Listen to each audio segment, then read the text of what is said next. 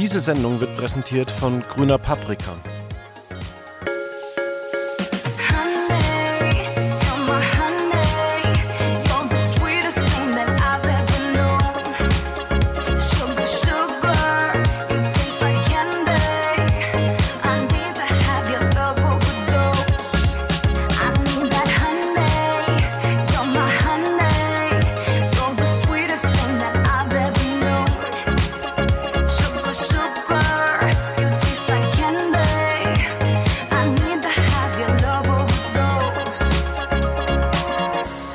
Ganz herzlich willkommen bei Quotenmeter FM. Mein Name ist Fabian Riedner, aber das sollten Sie wissen als geneigter Zuhörer dieser Sendung. Wir sind mit Folge 539 unterwegs und ich habe mir David Krischek an diesem Freitagmorgen ähm, ja, äh, eingeladen und er ist sogar der Einladung gefolgt. Wir sind heute fast so ironisch wie das Neo-Magazin. Guten Morgen. Ja, guten Morgen ähm, für alle anderen, die vielleicht ein bisschen später zuhören. Guten Abend, gute Nacht äh, oder bei dem, was immer ihr auch gerade so macht. Ähm, wir reden heute tatsächlich über das Neo-Magazin Royal, das jetzt vorbei ist. Äh, ja, ähm, ich bin ein bisschen traurig, muss ich sagen. Ja, es war auf jeden Fall eine äh, schöne äh, letzte Sendung, die wir da gestern gesehen haben. Sehr musikalisch nochmal ein ja quasi, wo alle oder sehr, sehr viele Personen aus dieser Neo-Magazin-Welt nochmal die Möglichkeit bekommen haben, irgendwie aufzutreten. Sehr viel Selbstironie, sehr viel Insider. Also zum Schluss äh, haben Fans nochmal das bekommen, wofür die Sendung steht und stand. Ja, und jetzt heißt es zehn Monate warten und gucken, was als nächstes kommt. Ja, du sagst es, ähm, ist genau das, was die Fans äh, ja bekommen. Also es war Fanmanagement, sagen wir es mal so. Äh, die Bild- und Tonfabrik Jan Böhmermann äh, und Co. haben Fanmanagement betrieben, weil jemand, der die Sendung nicht kannte, der kann auch mit dem Inhalt wenig anfangen. Ja, auf jeden Fall. Also wir hatten den Scherzanwalt, wir hatten den Beefträger, wir hatten ähm, Grundi, jetzt äh, auch seit neuestem. Äh, die waren alle jetzt nochmal da in der letzten Sendung. Und ich habe mich tatsächlich auch gefragt, also ich glaube, zu so einer letzten Sendung schalten auch Leute ein, die vielleicht nicht so regelmäßig zuschauen. Wer hat die letzte Szene verstanden? Wer hat verstanden, was für drei Personen da auf diesem Altar abgebildet waren? Also wie viel Prozent der Zuschauer? Die wenigsten. Ähm, dass es sich da eigentlich um die ähm, ich wollte schon sagen Vorstandschaft, äh, um die Verantwortlichen beim ZDF, ZDF Neo ähm, handelt. Aber da muss man ja auch immer ähm, sagen, dass es natürlich schon immer insidermäßig war. Also auch der Scherzanwalt Dr. Christian Witz ist ja inzwischen auch durch den Verafake, äh, nee, nicht Verafake, sondern Varuf, Quatsch, von der Böhmermann-Affäre ähm, sein Anwalt geworden. Da handelt es sich ja um den richtigen Anwalt äh, Christian Scherz. Ja, gut. Also ich meine, das könnte, hätte man sich vielleicht jetzt noch irgendwie herleiten können. Muss man natürlich auch schon irgendwie in der Materie sein. Aber ich meine, ähm, also, also den äh, Thomas Bellut, den kannte ich natürlich auch, aber äh, jetzt die anderen beiden kannte ich jetzt vom Sehen auch nicht. Also man hätte äh, da, das jetzt darauf kommen können, das ist natürlich naheliegend. Ich meine, die haben ihm jetzt den Weg letztendlich ins ZDF-Hauptprogramm freigemacht. Wen soll er denn dann sonst anbieten? Aber äh, Olli Schulz, dachte ja, ich am Ende noch. Bitte? Ich dachte, Olli Schulz kommt jetzt am Ende noch. Ach so, ja. Weil er eigentlich immer derjenige ist, der ihn aufgebaut hat und runtergeholt hat. Durch die Radiosendung. Dachte ich, da kommt jetzt nochmal ein kurzer Auftritt. Nee, aber dafür hat man ja den Bogen wieder geschlossen mit äh, Jürgen Domian.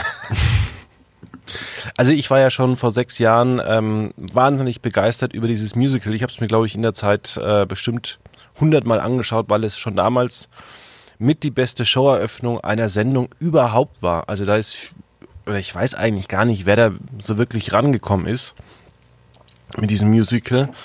Ähm, und muss jetzt auch sagen, ähm, die Abschlusssendung, auch wenn da jetzt kein Highlight drin war, wie jetzt in der vorletzten Sendung, ähm, es war aber gesamtstimmig. Ja, ich denke, das wäre, also was hätte man denn erwartet? Äh, nochmal ein Skandal, nochmal was aufzudecken, sich auf ein spezielles Thema zu fokussieren. Ich glaube, das wäre einer Abschiedssendung nicht würdig gewesen. Da musste man einfach nochmal so ein äh, letztendlich Best-of machen, wo jeder nochmal die Möglichkeit bekommt, äh, aufzutauchen, auch äh, auch der Ralf, ja, ähm, der jetzt ja zur Heute-Show abgewandert ist. Also insofern war das stimmig, da gebe ich dir halt vollkommen recht. Und ähm, wie gesagt, also so sehr Fans natürlich auch immer gefeiert haben, äh, dass Böhmermann Sachen auf Sachen hingewiesen hat, Sachen auch äh, äh enthüllt hat. Für also eine letzte Folge wäre das tatsächlich, äh, glaube ich, nicht stimmig gewesen. Ja, wobei man tatsächlich äh, nicht wirklich weiß, was jetzt, äh, was hätte man machen sollen. Also man hat ja zum Beispiel angefangen mit der Two Dollar Neo Show, was ja damals schon eine Satire auf ähm, auf die One Dollar Million Show war. Und da ging es um einen ähm, Rasierklingenhersteller in den USA, der so ein ähnliches Video hatte, hat, hat man dann nachgemacht, ähm, ironisch natürlich und wurde jetzt in einer noch viel besseren Version nochmal nachgemacht. Also man hat eigentlich einen eigenen Kult erschaffen, den man eigentlich parodiert hat, was man auch erstmal hinbekommen muss. Ja, dafür brauchst du erstmal ein bisschen Bekanntheit und äh, Zeit. Äh, aber ich muss ja zu meiner Schande gestehen, dass ich erst relativ spät auf das Neo-Magazin ähm, aufmerksam geworden bin und 2013 da noch gar nicht mit dabei war. Du hast es eben gesagt. Das heißt, die Sendung fiel, fing 2013 so musikalisch an, wie sie gestern aufgehört hat? Oder wie ist Noch das? nicht ganz. Also es fing ja eigentlich an. Böhmermann war ja beim bei der Late Line und da hat er dann immer oder da wurde er gefeiert, weil er so spontan, so witzig ähm, war. Da hat er dann auch schon so Sachen wie Glump eingeführt, ähm, hat dann die TV-Late Line bekommen, bei denen er auch mitunter gesungen hat und dann hat man so gemerkt, ja, das kommt aber gut bei den Leuten an und vor allem der kann auch singen und das hat man dann, also man hat tatsächlich die erste Szene war dieses äh, Musical, wo auch Jürgen Domian als erstes auftritt. Ähm, und man hat auch diesen Bogen dann perfekt geschlossen und man hat dann Stück für Stück immer mehr Musik ähm, eingebaut. Man muss natürlich auch sagen, man hat ein bisschen zu Musik zurückgefahren, nachdem Dendemann weg war. Äh, jetzt grundsätzlich in der Sendung. Genau. Okay. Spannend, ja. Aber das, das Schöne das, ist das ja sind zum Beispiel auch Sachen, die verstehst du natürlich auch nur, die habe ich jetzt auch nicht so verstanden, sage ich, also verstehen in Anführungszeichen, wenn du natürlich auch über Jahre dieser Sendung die Treue gehalten hast. Genau. Also ähm, ich komme von ganz unten, bin mit hochgekommen. Und nochmal diesen Glum-Scherz. Man hat jetzt einfach nebenher, und ich habe es auch gar nicht so begriffen, bis jetzt eigentlich das in der letzten Sendung nochmal angesprochen worden ist, man hat ja das gleiche mit, mit grüner Paprika jetzt gemacht wie mit Glump. Man hat eine Spaßmarke aufgebaut, die, ähm, ja, die eigentlich jeder Kacke findet. Ja, okay, kannst du mal erklären? Ich also, bin gerade, glaube ich, nicht dabei. Also man hat ja dieses Kultgetränk Glump Alkohol Cola kreiert und ähm, das haben viele dann immer auch getrunken in der Late Line und alle sagten immer, boah, das schmeckt aber richtig scheiße. Ähm, und es war anscheinend wirklich nichts Gutes, was man da zusammengemischt hat. Ähm, Wurde aber zum Kultgetränk gemacht, war auch eine Anspielung auf Red Bull. Die Dose 02, 7 Euro, kann man halt trinken, war ein Kultgetränk. Ähm, und so hat man das jetzt mit grüner Paprika gemacht. Die grüne Paprika ist ja das unbeliebteste der grünen oder der, der drei Paprikas. Und deswegen ähm, hat man eben versucht oder hat man die spaßeshalber immer weiter eingebaut, dass grüne Paprika irgendwie Skateboard fahren kann, dass sie cool ist, sonst irgendwas, dass man sie mit einem Teller füllen kann. Oder auch Spots, die so ein bisschen an Pickup erinnert äh, haben. Es ist unglaublich, wenn man drüber nachdenkt, mit klarem Kopf, wie, wie absurd das eigentlich ist. Und äh, ich meine, das ist ja genau das, was irgendwie die Fans auch feiern. Also so Dinge, also die auch einfach nicht jeder lustig finden würde, die Leute einfach so absurd finden würden, dass sie den Kopf schütteln würden und weitergehen würden, äh, dass das bei Böhmermann eine Heimat hat. Ja, und da muss ich auch sagen, der Auftritt von Grundi am Ende, also vom Grundgesetz, äh, von dieser ganz schlechten Verkleidung, ich fand das eigentlich nie witzig, aber ich habe mich dann selber ertappt. Gestern musste ich einfach laut loslachen, als ich gesehen habe, dass, dass da einfach drei Minuten äh, dann Song vorgetragen worden ist und dass halt das Grundgesetz steppt. Ja, es ist, also ich muss sagen, ich fand Grundi eigentlich ähm, immer, weil es so absurd war, so lustig. Da gab es ja verschiedene Filme, äh, immer wenn irgendjemand was gemacht hat, was gegen das Grundgesetz geht, gegen die Meinungsfreiheit, was weiß ich, äh, das oder äh, irgendwie gegen Toleranz oder so, äh, dass dann äh, Grundi äh, denjenigen zurechtgewiesen hat. Ja, und ähm, das fand ich eigentlich immer ähm, auf eine gewisse Weise absurd, aber auch ganz lustig und irgendwie auch wichtig. Und das mhm. ist ja das, was Böhmermann auch gesagt hat in der Anmoderation, als das Grundgesetz gestern äh, zwei Minuten darum getanzt hat. Das ist, das ist so absurd. Aber äh, das Erfolgsrezept dieser Show ist, dass sie sich irgendwo zwischen Unterhaltung und Ernst bewegte. Äh, so hat das, glaube ich, gesagt. Und ich glaube, das ist, ist auch wahr. Also da steckt auch immer hinter diesen völlig absurden Sachen, steckt auch immer sehr viel ähm, Haltung hinter im Endeffekt. Und äh, ich glaube, das ist auch das, da was dann, Leute gerade heutzutage zu genau, da schätzen müssen. Da wollte ich dann noch drauf eingehen. Ähm, zunächst aber wollte ich noch sagen, dass äh, der Schachzug gestern genial war, dass man wirklich das Neo-Magazin beendet hat. Ähm, weil sollte jetzt die neue Show im Hauptprogramm scheitern, man weiß nicht wieso, vielleicht weshalb, ähm, oder sie vielleicht nicht zustande kommen, weil man sich am Ende doch irgendwie zerstreitet. Man hat es ja damals mit Roche und Böhmermann gesehen. Ähm, man hat eine geile Show zum Ende hingemacht. Und egal, was jetzt kommt, ähm, man kann immer wieder sagen, ähm, auch gegenüber allen anderen Entertainern, äh, wie Thomas Gottschall mit Wetten das. Ich meine, der, der hat jetzt nochmal eine Abschiedsshow, aber eigentlich ist das Ende von, von Wetten das auch nicht spektakulär. Das Ende von TV Total war ganz nett, aber nicht spektakulär. Schlag den, ähm, Raab, das war auch zwar ein bisschen anders, aber es war jetzt nichts, wo man sich lange drüber unterhält und wo man Clips dann auf YouTube lange anguckt. Das Ende von Harald Schmidt wird jetzt so teils immer mehr bei, bei YouTube veröffentlicht. Das war schon gut, aber es war auch nichts, wo man so wirklich spricht und ich glaube, ähm, man hat einfach gestern das hinbekommen, was viele Serien und Shows einfach nicht hinbekommen. Einen geilen Abschluss, wo alle hinterher sagen, da können wir aber richtig stolz drauf sein. Also ganz kurz zur Korrektur, das Ende von Harald Schmidt kannst du bei Spiegel Online bewundern, nach wie vor. ähm, und ich verstehe, was du meinst, ja. Also wenn diese Show jetzt nicht gut werden sollte, aus welchen Gründen auch immer, wird man nicht sagen, naja, das Neo-Magazin war gut bis Ende 2019, sondern man wird sagen, das, was Jan Böhmermann mit dem Neo-Magazin gemacht hat, war gut und das, was danach kam, war dann nicht so gut und vielleicht wird das nächste wieder besser. Also äh, ja, insofern auch mutig, äh, da mit so einer Marke abzuschließen. Ähm, ja, ich weiß gar nicht, ob es leichter gewesen wäre, quasi den Titel Neo-Magazin mit ins Hauptprogramm zu nehmen. Man hätte ja auch die Sendung einfach überarbeiten können und den Titel gleich lassen können. Ich glaube, dass die Sendung fast nicht überarbeitet wird, sondern nur der Titel anders wird. Guter Punkt. Guter wobei, Punkt. Wahrscheinlich wird es eher in die Richtung hinauslaufen, ja. Wobei äh, es ja schon so war, dass man mit dem Royal hinten dran ähm, sich ein bisschen von der Nerdigkeit verabschiedet hat. Also man ist politischer geworden, man hat größere Nummern gewagt und am Anfang war es halt tatsächlich so irgendwie das Stupid Phone, ähm, das heißt man verschickt halt, oder es war halt relativ preiswert gemacht, es war sehr kreativ, äh, kreativ aber man hat halt jetzt äh, nicht so große Nummern dabei gehabt.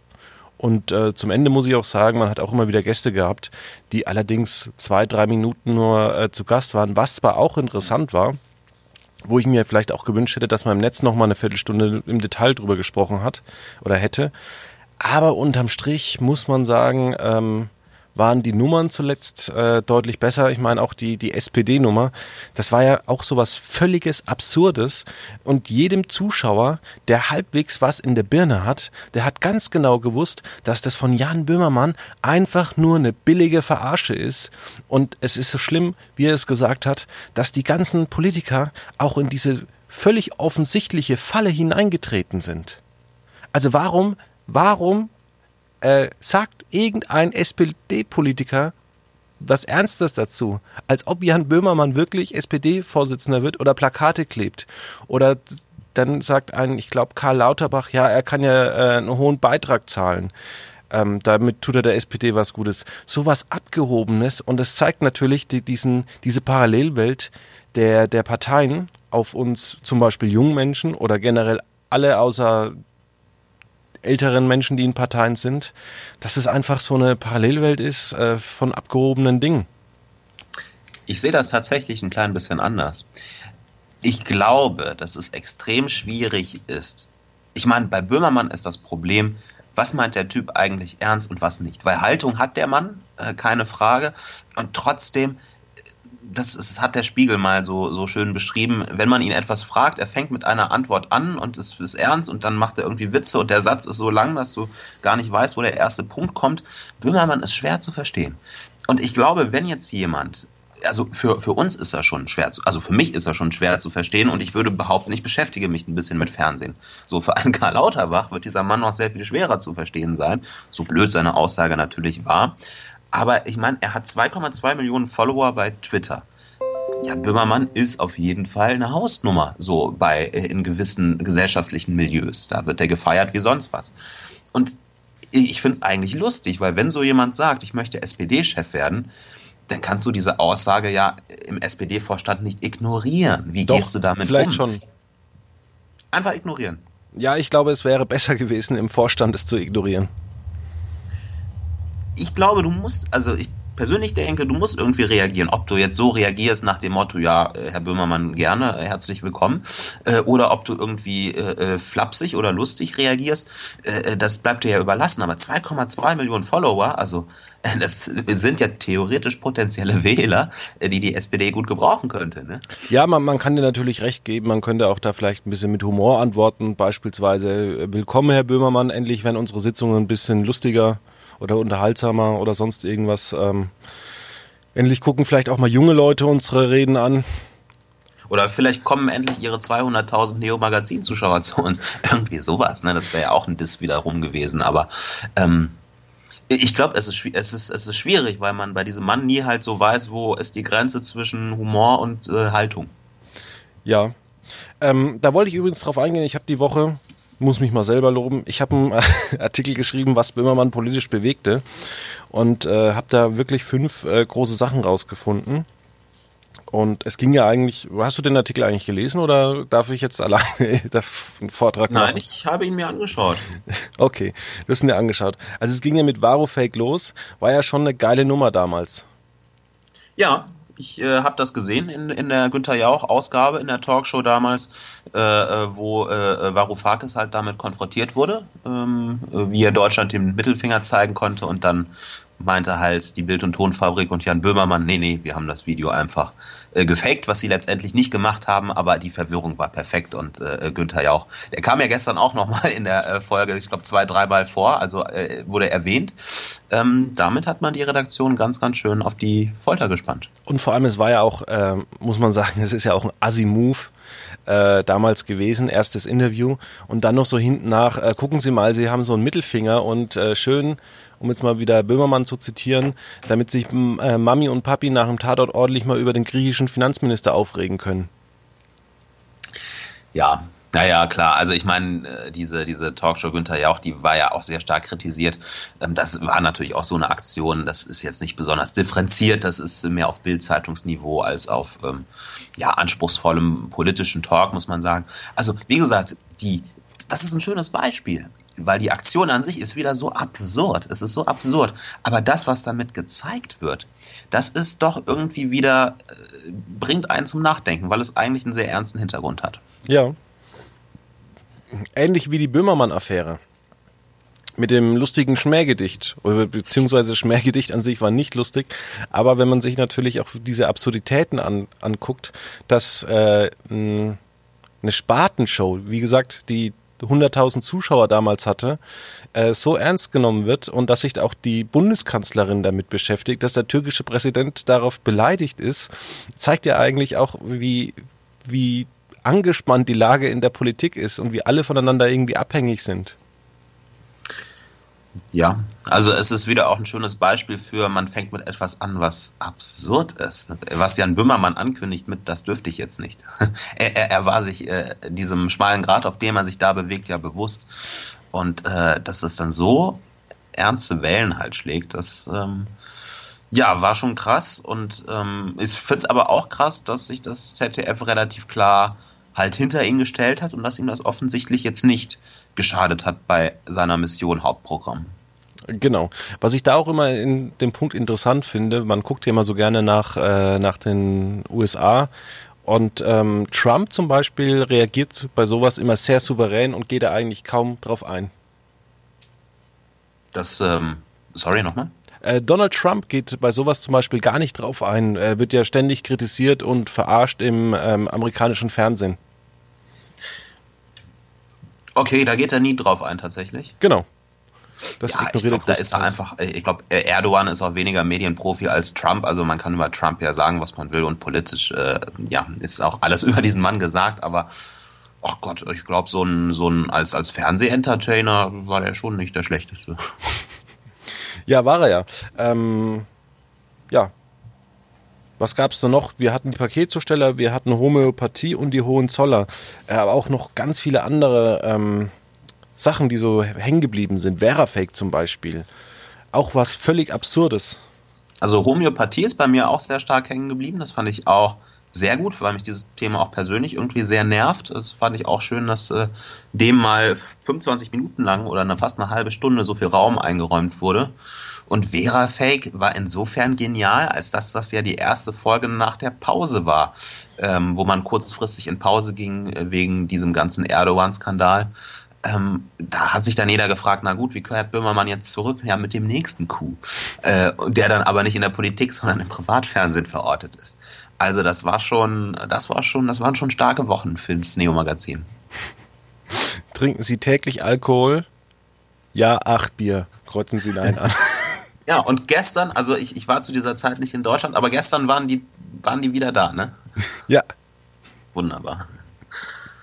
Also man hat wirklich nochmal alle rausgekramt. Äh, auch äh, was ich immer so ein bisschen schade finde, ich weiß aber jetzt nicht, was William Cohn für ein Typ ist. Ob das dem ob der einfach so Medienprofi ist, weil der hat ja schon viel durchgemacht, hat er auch eine eigene Firma, ist irgendwie auch noch äh, guter Schauspieler äh, bei Theater. Ich weiß immer nicht, wird er tatsächlich so abgesägt oder ist es dem völlig wurscht und sagt, Jan, mach du mal, mir ist das alles egal. Ähm, ich kann da auch gerne immer als schlechter Sidekick ähm, eingeschleust werden. Naja, er hatte ja letztes Jahr seine eigene Sendung, äh, Dinner for Cone. Ähm, es war das äh, Dinner for One nachgestellt mit ich weiß nicht, wer da alles kam. Ich glaube, Dieter Bohlen war auch dabei. ich fand es eigentlich ganz witzig. Also, da war, fand ich ihn jetzt nicht so nur als Sidekick irgendwie abgestellt. Ja, aber in der Sendung zuletzt auch die letzten Jahre. Also, es ging ja vor, vor Ralf, bevor der da war, gab es ja auch große Einspieler immer mit William. Ja. Gut, ja. Äh, also, ich, ja, keine Ahnung. Also, ich meine, es ist, ich kann mir auch vorstellen, dass sich viele Leute geadelt fühlen. Also wie gesagt, in gewissen Milieus ist das Neo-Magazin Royal ja so die Speerspitze. Und ich glaube, irgendwie in der Sendung aufzutauchen, ist ähm, da durchaus eine, ja, auch eine große Ehre für viele. Also also, oder ich sag's mal so, also mein, mein Freund Julian FM Stöcke, der äh, freut sich auch immer sehr, also sehe ich bei Facebook, wenn er mit äh, Joko und Klaas dreht. Der hat da natürlich jetzt nicht so die, die ganz großen Rollen, also einmal bei Joko und Klaas gegen Pro7 äh, sollte er sich halt ein bisschen besaufen und dann vor die Kamera. Äh, würde man jetzt auch sagen, gut, würde nicht jeder machen, aber gut, der hat den Spaß halt mitgemacht und war immer sehr froh, dass er geadelt ist, dass er mit Joko und Klaas drehen darf. Und ich glaube, so sind auch viele, fühlen sich geadelt, wenn sie halt mit einem Böhmermann. Und äh, beim Neo-Magazin, klar, ja. Julian F. Stöckel war da ja auch zu Gast und hat eine tolle äh, Rolle gespielt. Ich glaube, da musste auch als ähm, da musst du, glaube ich, auch deine eigene Rolle kennen und ich glaube, da ist auch Julian FM Stöckel Profi genug, um einfach zu wissen, dass er halt ähm, ein B-Promi ist und dass er diese Rolle gut ausspielen kann. Ja, und er ist sich dafür nicht, nicht zu schade und äh, ja, weiß halt, dass äh, Joko und Klaas, äh, weiß ich nicht, die absolut äh, so, so Champions League sind, wenn man so über äh, Unterhaltung in Deutschland spricht und ja, also weiß ich nicht, wenn ich ein B-Promi wäre, natürlich würde ich auch gerne mit solchen Leuten zu tun haben. Aber man muss Vielleicht. natürlich sagen, dass, äh, dass nicht nur äh, Böhmermann und Joko und Klaas äh, Champions League spielen, sondern man muss natürlich auch sagen, dass produktionstechnisch, was die immer hinbekommen, sieht halt einfach genial aus. Ja, klar. Also das Neo-Magazin, das äh, sieht nicht aus wie, wie andere Shows. Ne? Also allein optisch ist das irgendwie, ja, anders. Und auch die, die Einspieler gestern, die Eröffnungsnummer. Genial. Ja. Oder, oder auch, Genial. dass der Moderator einfach so singen kann, dass die Autoren singen, dass man auch die Autoren mit vornimmt und einbaut. Das hat, glaube ich, keine Show. Ich glaube, das war zuletzt die, die Harald Schmidt Show geschafft. Mit den Sidekicks äh, Klaas und Jan. Was ich mich nur frage, gestern in diesem Intro, da sagt dann, ähm, weiß ich nicht, Jan Böhmermann, äh, vielleicht kennen Sie unsere Show, wir gehen auf Sendung um 22.20 Uhr oder 22.45 Uhr, je nachdem, wie lange Olli Welke, dann kam eine kleine Beleidigung in Olli Welkes Richtung, überzieht. Und da frage ich mich, na gut, wir verstehen das alle, aber nehmen wir an, wir haben jetzt die Heute-Show im Oktober 2020 und viele ältere konservativere Menschen gucken das und dann bleiben sie bei Böhmermann hängen und dann fängt er an, damit Olli Welke augenscheinlich zu beleidigen. So, die schalten doch alle ab, oder? Weiß ich nicht. Also es komischerweise funktioniert, äh, hat ja auch beim beim Raab immer so ein bisschen funktioniert, aber ich kann es dir echt nicht sagen. Also Raab hat ja auch äh, war ja auch immer der Bad Boy, aber ähm, durch Schlag den Raab zum Beispiel gab es ja immer so zwei Lager. Es gab ja dann zum die einen, die die Raab äh, scheitern sehen wollten und die anderen, die Raab gewinnen wollten. Weiß ich nicht, ja. wie es dann beim neuen Neo-Magazin ist. Ich finde äh, auf jeden Fall, man sollte vielleicht auch den Spin-off, der jetzt auch 2020 nicht laufen kann, ähm, einen besseren Sendeplatz geben. Dem äh, Spin-off? Lass dich überwachen, die Prism is a Dancer Show. Ach so, also das auf äh, vor auf 20.15 Uhr? Ja, genau. Das war, also ich muss sagen, das ist eine schöne Show, die kannst du auch mal Samstag 20.15 Uhr bringen. Ja, also ich könnte mir vorstellen, dass es, also 23 Uhr müssen wir gar nicht drüber reden, ist ein blöder Sendeplatz. Ähm, großartig andere Sendeplätze für Shows hat das ZDF nicht, deswegen, ähm, ja, also ich würde es nicht als ausgeschlossen ansehen, dass man es vielleicht mal am Mittwoch um 20.15 Uhr erstmal testet. Ja, aber wie gesagt, es kann halt jetzt erstmal nächstes Jahr nicht laufen. Ja. Naja, vielleicht nächstes Jahr im Dezember oder so. Ja, frühestens.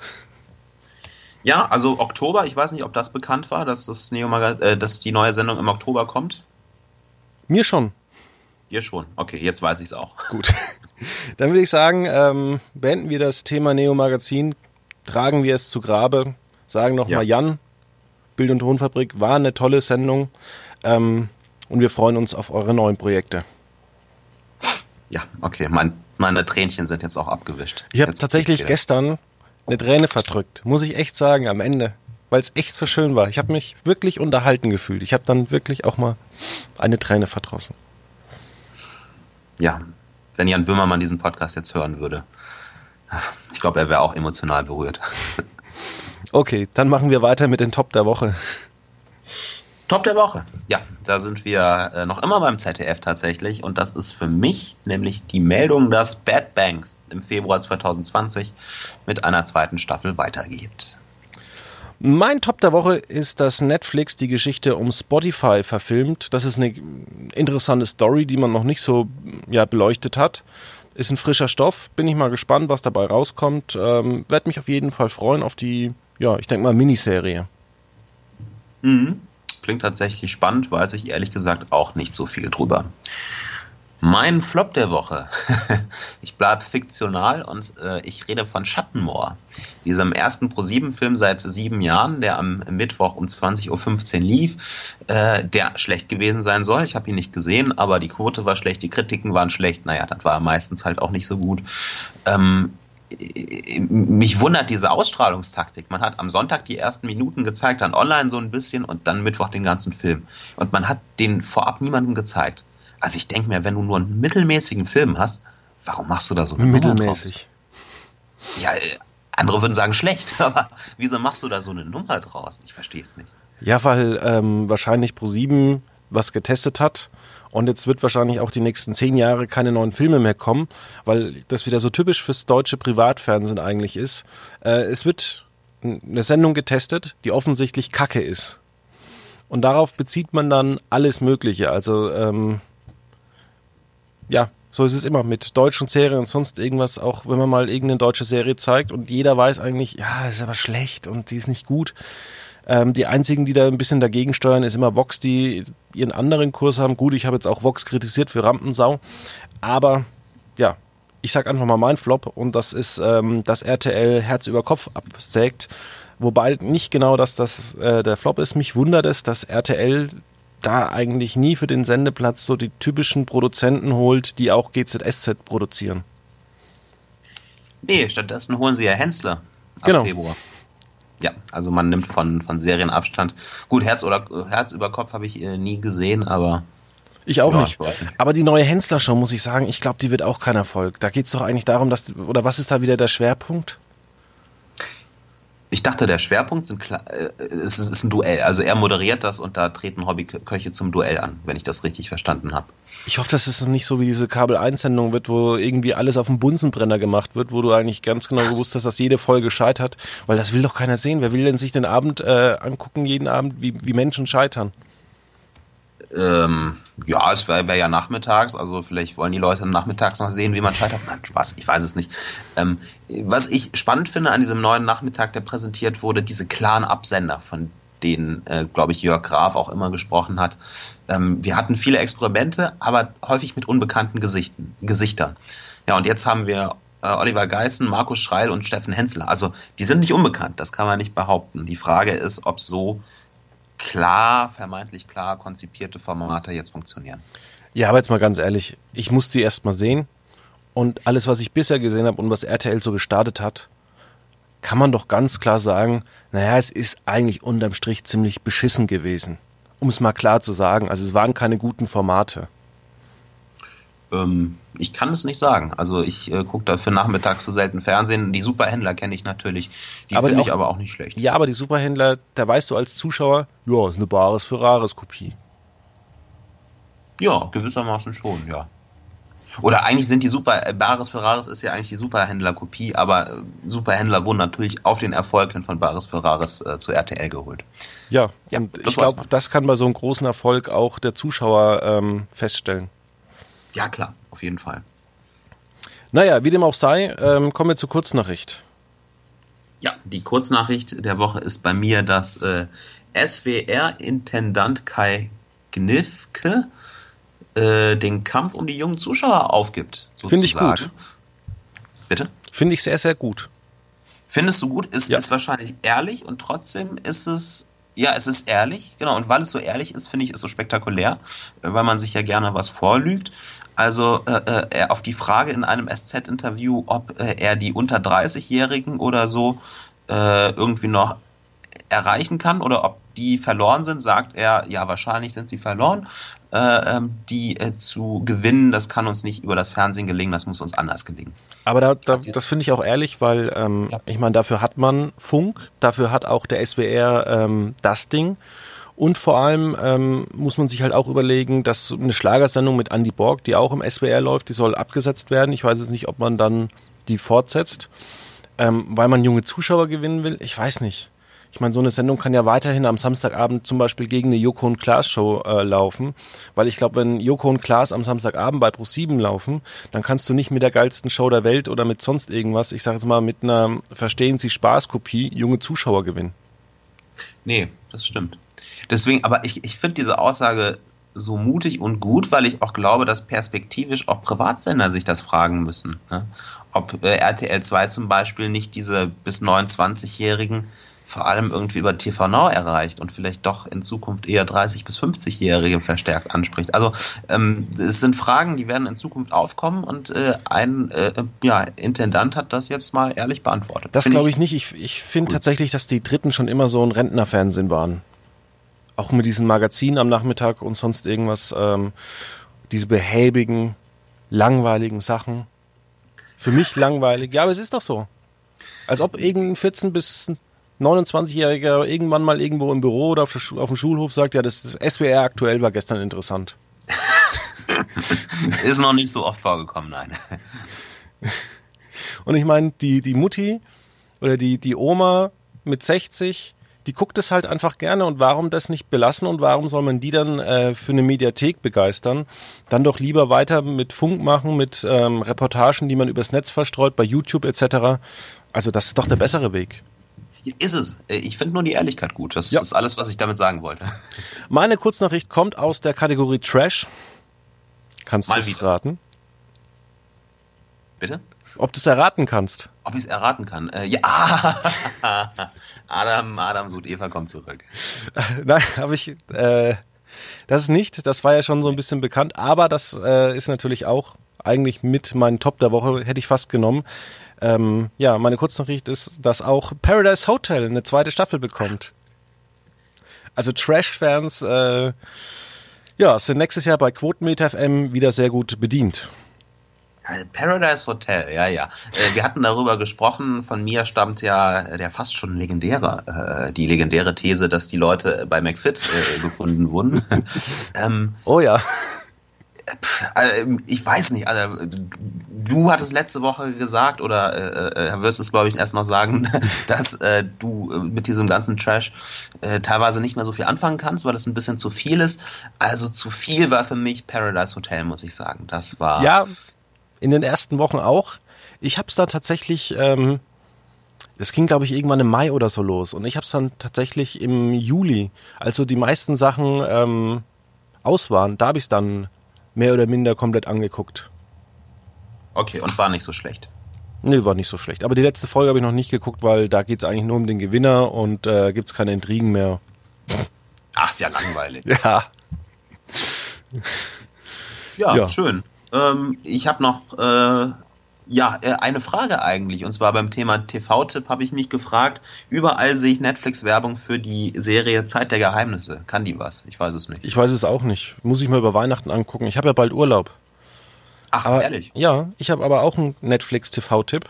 Und zwar, ich habe aber noch einen anderen Tipp. Und oh, zwar, ich, ich, kann den Leuten ja nichts empfehlen, was, was ich selber nicht kenne. Da wäre ich ja unprofessionell. Das oh. sind wir hier ja nicht.